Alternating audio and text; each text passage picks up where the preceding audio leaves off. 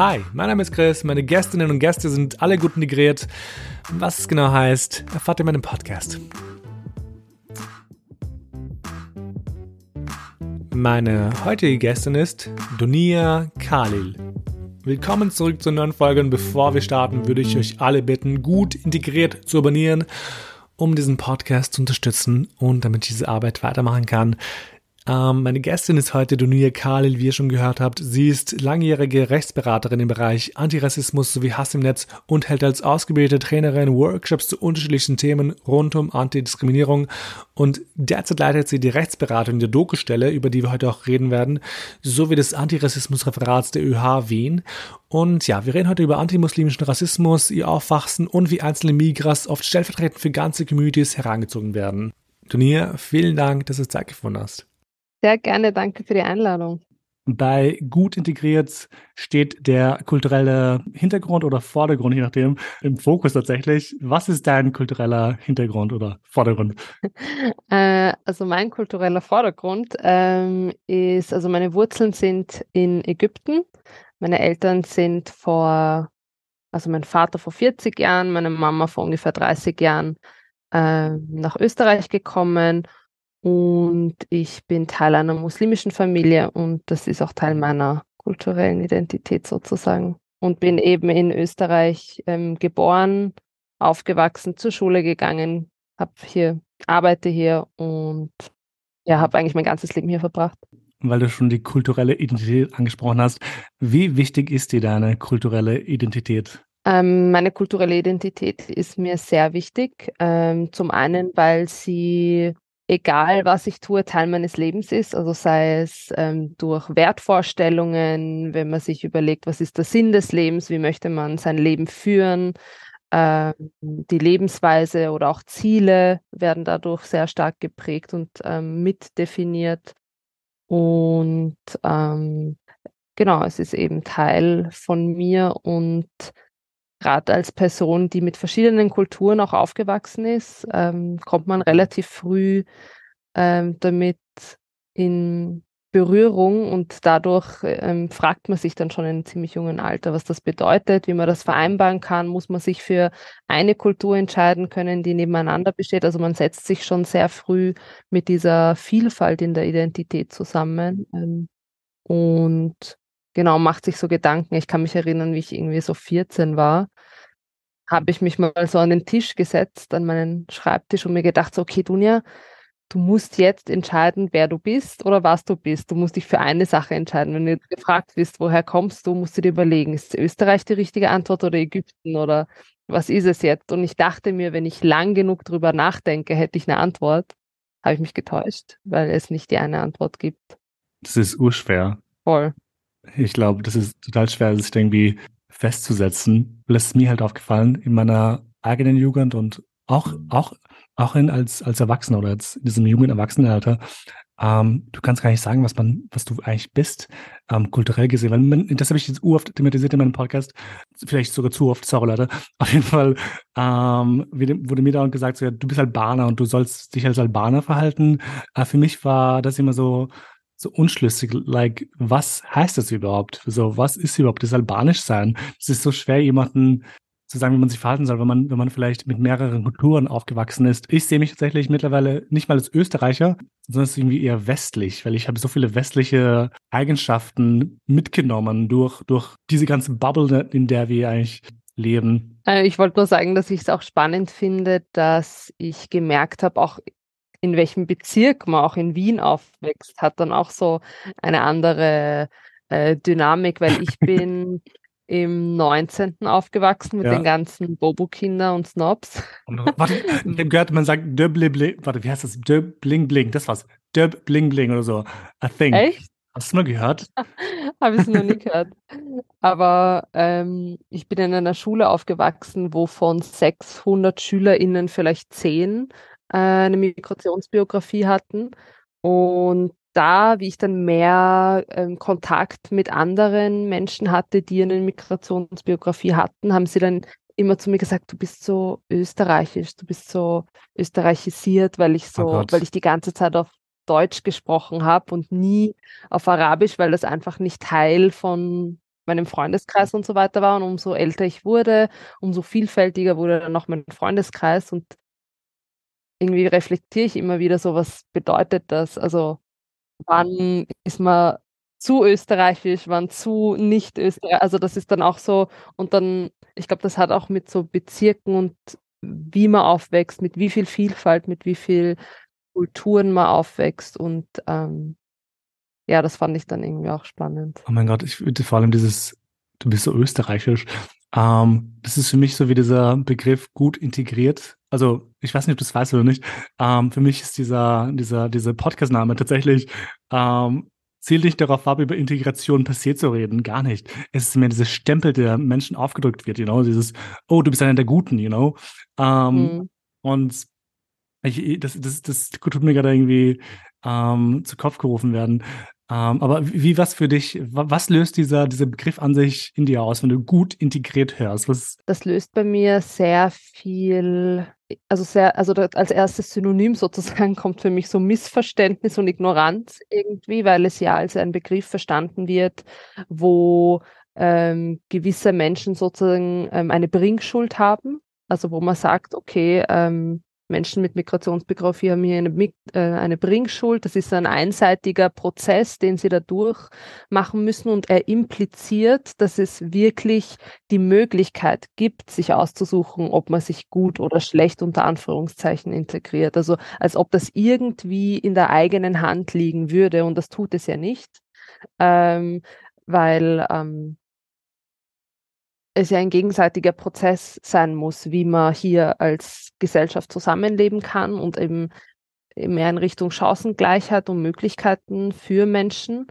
Ähm, weil das lässt ja vollkommen außer Acht, dass es so Dinge gibt wie Diskriminierung und Rassismus, die solche Chancen ähm, verwehren oder die eine sogenannte I Integration unter Anführungszeichen nicht behindern äh, oder verhindern können.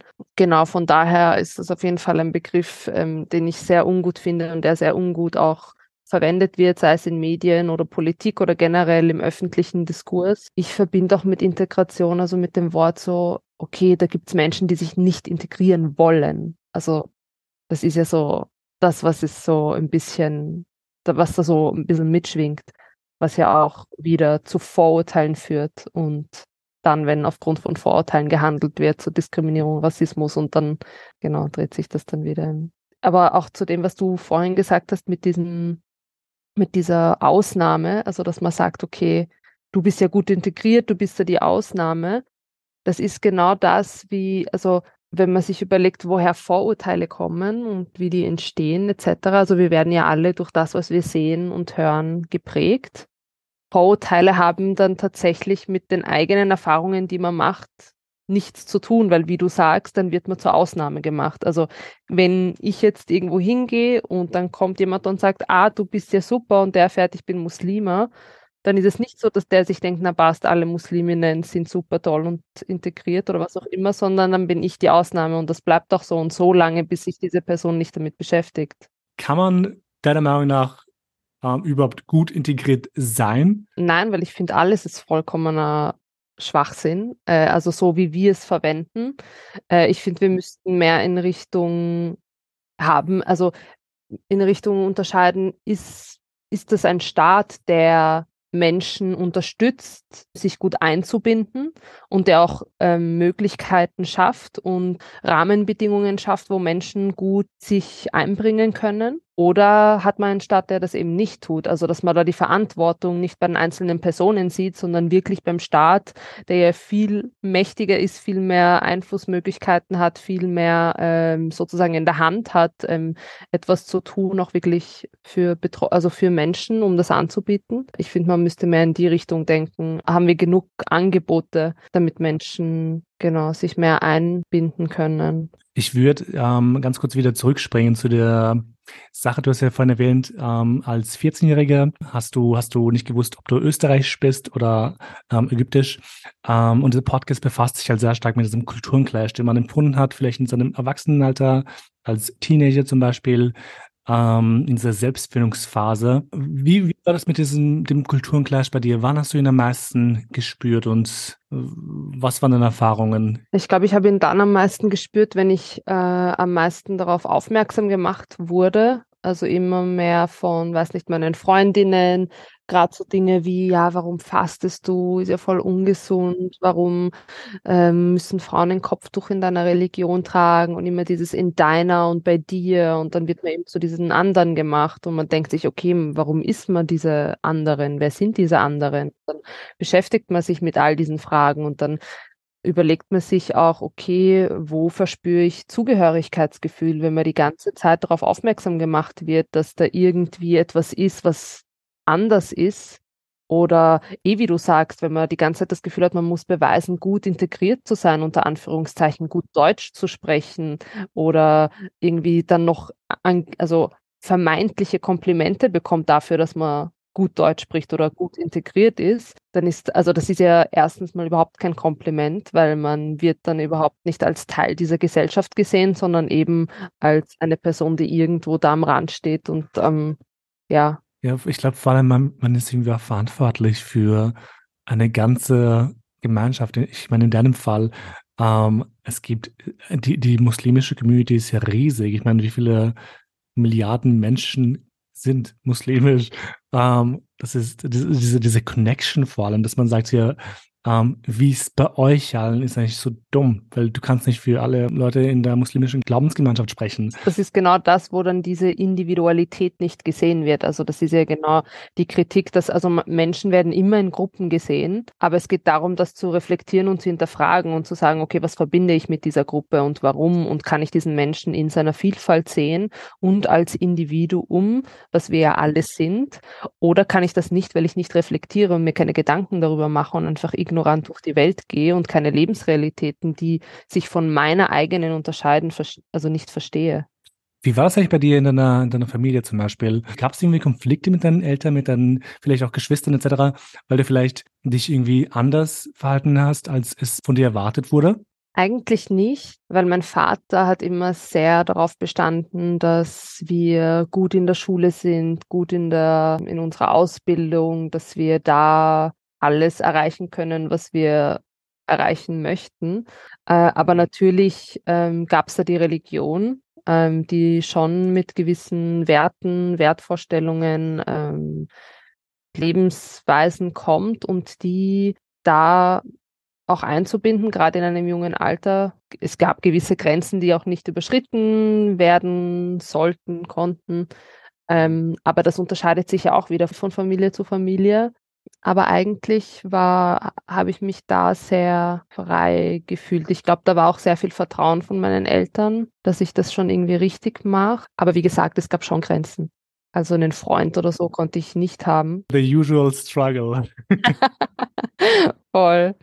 Aber wie ich dann ein bisschen älter geworden bin und das immer mehr Teil von mir wurde und immer wichtiger auch mir wurde, dass ich eben diesen Anteil meiner Identität anerkenne und auch lebe und mich nicht dafür schäme oder mich nicht anders fühle, sondern das als Teil meines Ganzen einfach annehmen kann.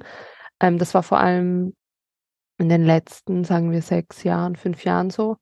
Und ich kann mich an ein Ereignis erinnern, das hat mich schon sehr geprägt, wo ich mir dann dachte, okay, ich werde für diesen Teil von mir einfach nicht anerkannt oder nicht gesehen oder ich darf ihn auch nicht öffentlich zeigen oder ausleben. Und zwar war das so, dass ich, ich war im Juridikum und ich habe gelernt für eine Prüfung und ähm, eigentlich habe ich immer im AKH gelernt, weil es dort auch einen Gebetsraum gibt. Und als Muslima betet man ja fünfmal am Tag und das war mir auch sehr wichtig, dass ich das versuche irgendwie einzuhalten. Manchmal ist es mir gelungen, manchmal nicht, aber ich habe halt geschaut, okay, ich möchte, dass das irgendwie funktioniert. Deshalb bin ich meistens ins AKH gegangen damals und irgendwann war ich dann am Juridikum und dort gibt es keinen Gebetsraum.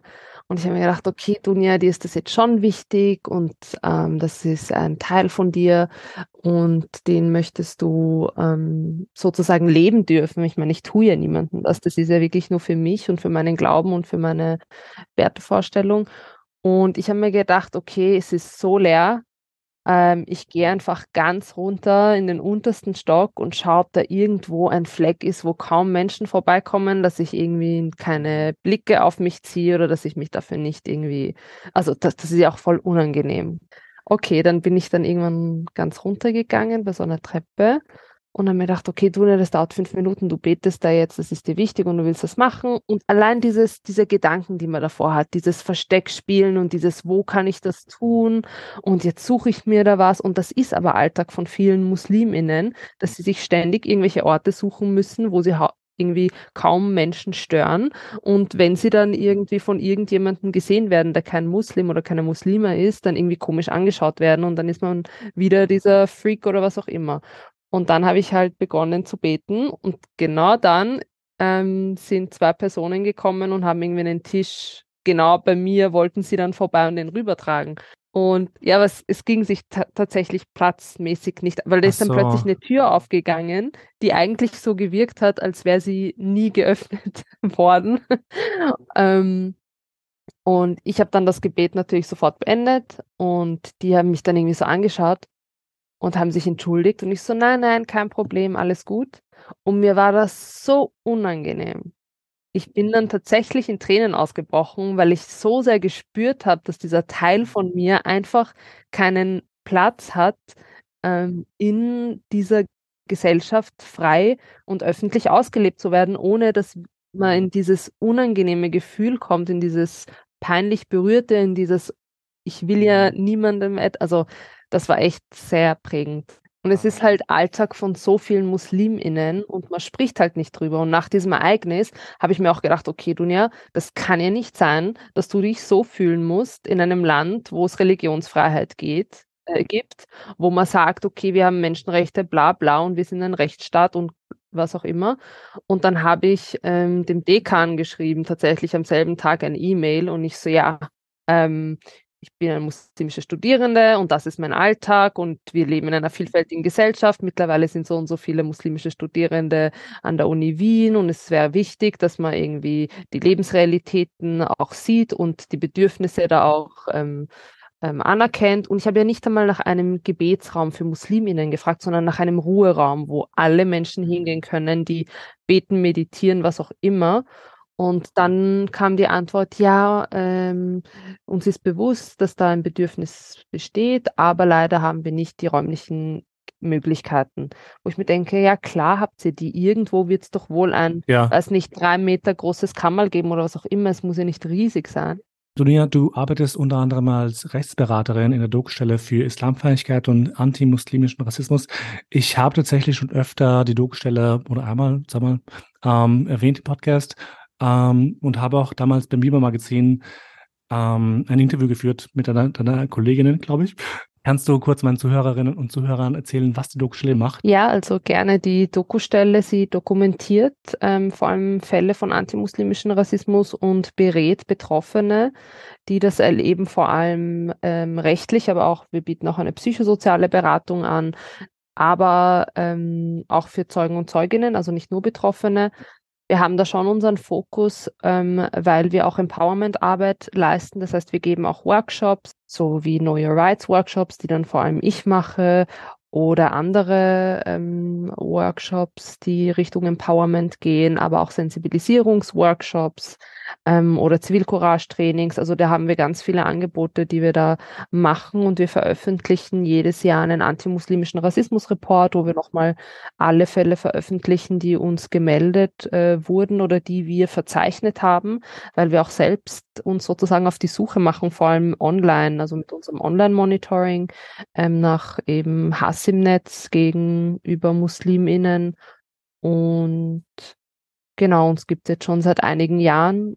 Und ja. Ich fand das damals total traurig, weil eben als ich dieses Interview geführt habe, ähm, also das war ein Artikel, by the way, für, von Alexandra Stanic und ich habe halt die, das Interview geführt, ähm, also so Praktikantenarbeit tatsächlich, whatever. Ähm, und äh, ich habe halt erfahren, ähm, wie, wie, wie, wie, wie soll ich sagen, wie vor allem Frauen ähm, mit Kopftuch oder halt sichtbare äh, Musliminnen in diesem Fall eher die Opfer sind. Und das finde ich halt schrecklich, weil die sind halt die Hauptzielgruppe, nicht mal, nicht mal Männer, soweit ich weiß. Ich weiß nicht, falls ich jetzt irgendwie Bullshit rede, please stop me. um, ähm, aber ich, ich finde es schrecklich, wie, wie viel Wut Menschen ähm, abbekommen. Traurig. Ähm, mhm. was, was macht es mit dir? Ist es irgendwie, wie, wie, was löst es in dir aus? Ich glaube, ich kann mir vorstellen, dass ähm, ähm, ich meine, ein, ein, ein, toller Beruf, äh, Menschen zu empowern. Und ich finde es auch toll und geil und, äh, das ist so wichtig, was du machst. Aber so, was, was löst es in dir selbst aus, in deiner, deiner Psyche gefühlt? ähm, ich glaube tatsächlich, dass umso länger man mit Problemen in unserer Gesellschaft arbeitet, umso mehr wird man gegenüber von all dem so ein bisschen abgehärtet, um damit arbeiten zu können. Ich glaube, wenn man alles zu sehr auf die emotionale Ebene nimmt, kann man in dem Beruf auch nicht so lang tätig sein.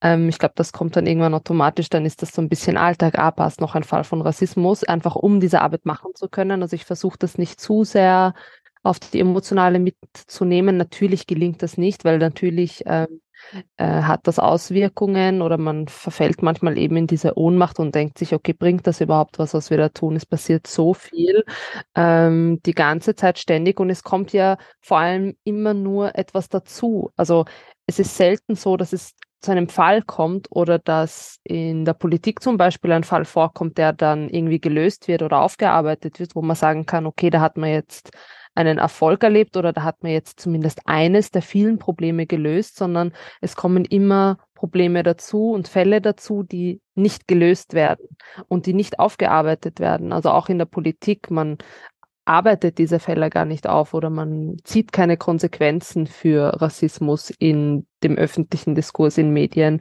in der Politik etc ich werde ja nicht als muslimisch gelesen, deshalb bin ich da jetzt nicht so sehr davon betroffen, also von ähm, Rassismus, antimuslimischen Rassismus. Natürlich habe ich auch meine Vorfälle, die ich da irgendwie mit mir trage, aber das ist nicht auf dem Level wie wirklich Personen, die als muslimisch gelesen werden, seien es Frauen oder Männer.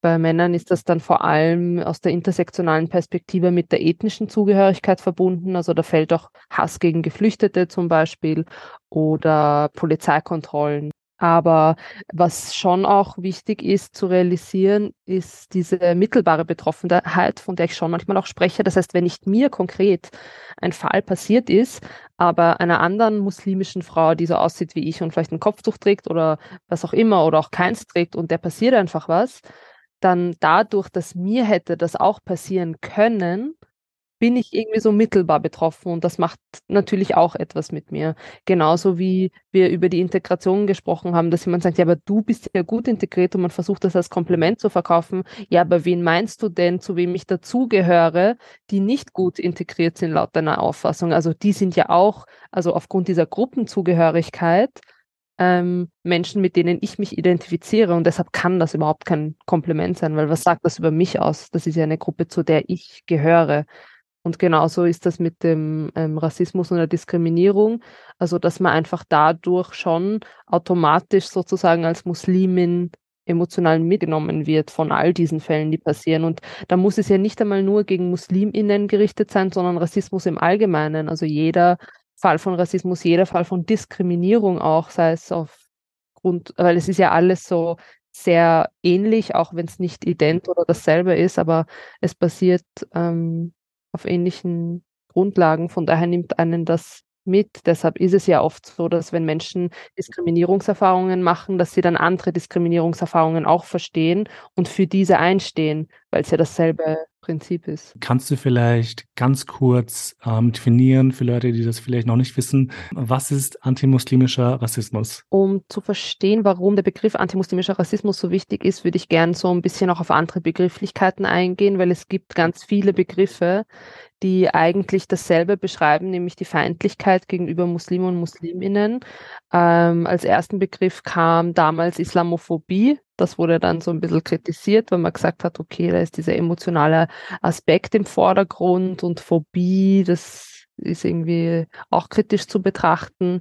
Dann wurde es zu Islamfeindlichkeit und ähm, da hat man auch gesagt, okay, da sind so viele Dinge, die da einfach nicht äh, mit einfließen. Dann hat man gesagt, okay, Muslimfeindlichkeit, dann waren so Musliminnen als Einzelpersonen so im Vordergrund und dann hat man gesagt, okay, ähm, antimuslimischer Rassismus trifft es eigentlich besser, weil der Begriff Rassismus viel mehr ähm, Dimensionen mit einnimmt, nämlich diese strukturelle, politische, institutionelle, systematische ähm, also ganz viele andere Ebenen einfach damit einspielen. Und da geht es ja dann wirklich um diese Rassifizierung, also dass man sagt, dass da wird eine Gruppe homogenisiert und die alle sind so und so und deshalb verwendet auch die Dokustelle den Begriff antimuslimischer Rassismus, weil es eben diese Machtungleichheiten auch noch mit ähm, in den Blick nimmt. Es ist ja nicht nur eine Feindlichkeit und nicht nur eine Benachteiligung aufgrund der Religion, sondern viel mehr. Also ich muss zugeben, das ist eine, vielleicht eine geladene Frage, aber wie sehr hat dich ähm, Rassismus oder wie sehr hat Rassismus deinen Alltag definiert? Hm, ich habe es ja eh schon ein bisschen erwähnt, dass ich eben nicht als muslimisch gelesen werde, aber trotzdem als anders aufgrund meiner Hautfarbe oder meines Aussehens. Klar sind Situationen in meinem Leben passiert, ähm, Situationen, die ich auch erst später tatsächlich als Rassismus ähm, nachträglich sozusagen ähm, angesehen habe, weil es ist ja so, wenn man von Rassismus betroffen wird, dann erkennt man teilweise auch gar nicht, okay, ähm, das war jetzt eindeutig und klar rassistisch, sondern man denkt sich, ja, okay, das ist vielleicht noch in Ordnung oder so Mikroaggressionen, weil man lernt ja in der Schule auch nicht, was Rassismus ist. Also entweder man beschäftigt sich selbst damit und wir sind ja alle rassistisch sozialisiert. Das heißt, auch Betroffene von Rassismus können gewisse Situationen nicht als Rassismus wahrnehmen, wenn sie sich nicht damit auseinandersetzen. Ich meine, eines, ich glaube, das, was schon entscheidend ist, ist, dass wenn Betroffene von Rassismus Situationen erleben, dass sie so sehr dadurch geprägt werden, dass eigentlich jede einzige Situation, also jede einzelne Situation im Alltag, die irgendwie ungut ist, immer mit der Frage schwingt, ist es wegen Rassismus? Also jede Unhöflichkeit, jeder Blick, jede komische Frage, ähm, jedes ähm, jede Kleinigkeit, bei jeder Kleinigkeit muss man sich als Betroffene von Rassismus fragen, okay, war das jetzt wegen Rassismus oder nicht? Und wir sind halt in einem Land, das nicht gerade als eines der freundlichsten Länder der Welt gilt. Also wir sind ja wieder als ähm, einer der unfreundlichsten Städte, also ich glaube die unfreundlichste Stadt wieder mal. Ich glaube schon. Und das macht dann schon auch was mit Betroffenen von Rassismus, weil man muss sich bei jeder Unhöflichkeit fragen, ist die unhöflich, weil sie eine Rassistin ist oder nicht? Und das prägt den Alltag schon entscheidend. Also gerade heute bin ich in der S-Bahn gesessen und da war ein schwarzer Mann ähm, in dem Viererplatz gegenüber von mir und dann ist irgend so ein Typ gekommen und der Sessel war clearly frei und er fragt ihn so, ist dieser Sessel frei und schaut ihn dann so urkomisch an, obwohl der Sessel frei war. What the fuck? Ich habe mir dann gedacht, okay, was war das? Und äh, man muss sich fragen, okay, ist das wegen Rassismus gewesen, dass er ihn einfach fragt, ist das frei, dann schaut er ihn komisch an und dann geht er. Oder war das einfach so ein, ah, ich will mich da jetzt doch nicht hinsetzen?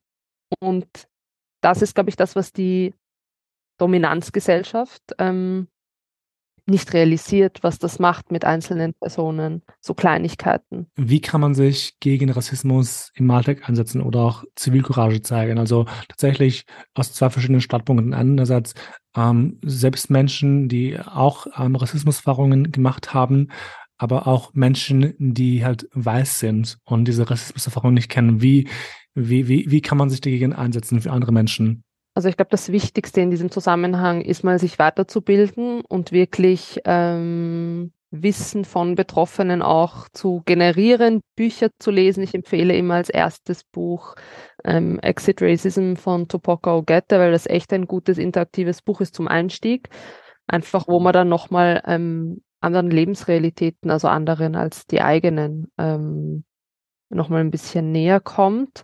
Und dann schauen, okay, was kann ich in meiner Position tun? Also wir alle haben ja irgendwo einen Einflussbereich, sei es die Familie, sei es der Freundeskreis, in der Arbeit ähm, oder was auch immer, sich da zu fragen, okay, wie kann ich mein Umfeld mit mir weiterbilden? Was kann ich organisieren? Kann ich einen Workshop organisieren ähm, von betroffenen Communities? Ähm, kann ich ähm, zu diesem Thema sensibilisieren? Äh, mich weiterbilden, wie kann ich Betroffene unterstützen? Und Zivilcourage kann man ja auch üben, also das ist ja auch das, was wir immer sagen, deshalb kann man da auch Workshops buchen als Tipp, wer da von mir, also wer keine Zeit hat, einen Workshop zu buchen, sich einfach wirklich zu überlegen, welche Situationen habe ich schon erlebt, wo ich Zivilcourage geleistet habe und was habe ich da getan und das wirklich aufschreiben und welche Situationen hatte ich im Leben, wo ich wusste, da wäre jetzt Zivilcourage nötig gewesen, aber ich habe keine geleistet. Und sich zu fragen, warum habe ich keine Zivilcourage geleistet, was macht es schwieriger ähm, oder schwerer, im Zivilcourage zu leisten? Und ähm, da sozusagen eigene Strategien sich zu überlegen, was kann ich mit mir vereinbaren, was sind meine Grenzen, was ist gut für mich, wo fühle ich mich wohl. Ähm, da gibt, also das hängt ja dann davon ab, was für ein Typ Mensch man ist. Und für Betroffene ist es voll wichtig, sich immer wieder auch zu empowern, sei es durch verschiedene Community-Events, ähm, sei es durch vielleicht einen Workshop, den man macht, um sich zu empowern, den man organisiert, oder zu irgendwelchen Events zu gehen, ähm, die cool sind. Ähm, ja, also einfach auf sich zu schauen und was man gerade braucht und sich dann auch Menschen zu suchen, die einem gut tun, die diese Lebensrealität nicht hinterfragen, sondern sie als selbstverständlichen Teil hinnehmen und sich da auch fallen lassen zu können. Stelle vor, dein 15-jähriges Ich oder dein 14-jähriges Ich tatsächlich, ähm, das du vorhin schon angesprochen hast, ähm, steht vor dir. Was, was würdest du ihr mit auf den Weg geben? Ich würde ihr sagen, deine kulturelle Identität ist etwas Schönes, etwas Wichtiges. Sie ist Teil von dir. Du musst sie nicht verstecken, auch wenn sie andere Menschen nicht verstehen. Es müssen auch nicht alle gerade dich verstehen. Ich verstehe, dass das schwierig ist in so einem jungen Alter, aber mehr auf sozusagen sich selbst schauen, eigene Bedürfnisse und ganz wichtig, du musst dich nicht immer von deiner besten Seite zeigen, weil du das Gefühl hast, du bist eine Repräsentantin einer ganzen Gruppe. Weil es obliegt nicht dir als Person, das Denken anderer zu verändern, sondern die müssen das selbstverantwortlich tun. Wir sind am Ende angelangt, tatsächlich. Ich bin sprachlos. ich hoffe, ich hoffe, ähm, meine Zuhörer und ZuhörerInnen können ähm, voll viel mitnehmen in dieser Folge. Ähm, ich hoffe auch, dass Sie, dass Sie ähm, die Doku-Stelle auschecken, tatsächlich. Hoffe ich auch. Ganz viele Fälle melden, bitte. Es ist so wichtig, darauf aufmerksam zu machen. Ich tue euch auf jeden Fall, ähm, falls ihr wollt, nochmal teilen auf Instagram. Dunia, es hat mir, auch wenn sich das dumm hat, aber sehr viel Spaß gemacht mitzureden. Ähm, ich habe sehr viel von dir gelernt tatsächlich und ich hoffe, dass alle Leute, die gerade zuhören, auch von dir lernen konnten. Vielen, vielen Dank, dass du da warst und ja, danke dir, dass du das machst. Also super wichtig, verschiedene Zugänge in diesem Bereich zu haben. Und von daher danke fürs Sichtbarmachen dieser wichtigen Arbeit und diesen wichtigen Themen. Dankeschön. Und danke für die Einladung. Sehr gerne. Für alle Leute, die gerade noch zuhören, ähm, abonniert gut integriert auf Apple Podcasts, Spotify und Co. und wo es sonst noch ähm, Podcasts zu hören gibt. Vergesst nicht gut integriert zu abonnieren. Ähm, abonniert auch ähm, Donia auf Instagram, ich werde sie euch verlinken. Ähm, und auch die Doku-Stelle. Und ja, das, das war's auch und ich freue mich auf die nächste Folge. Bis bald. Ciao, ciao. Ciao.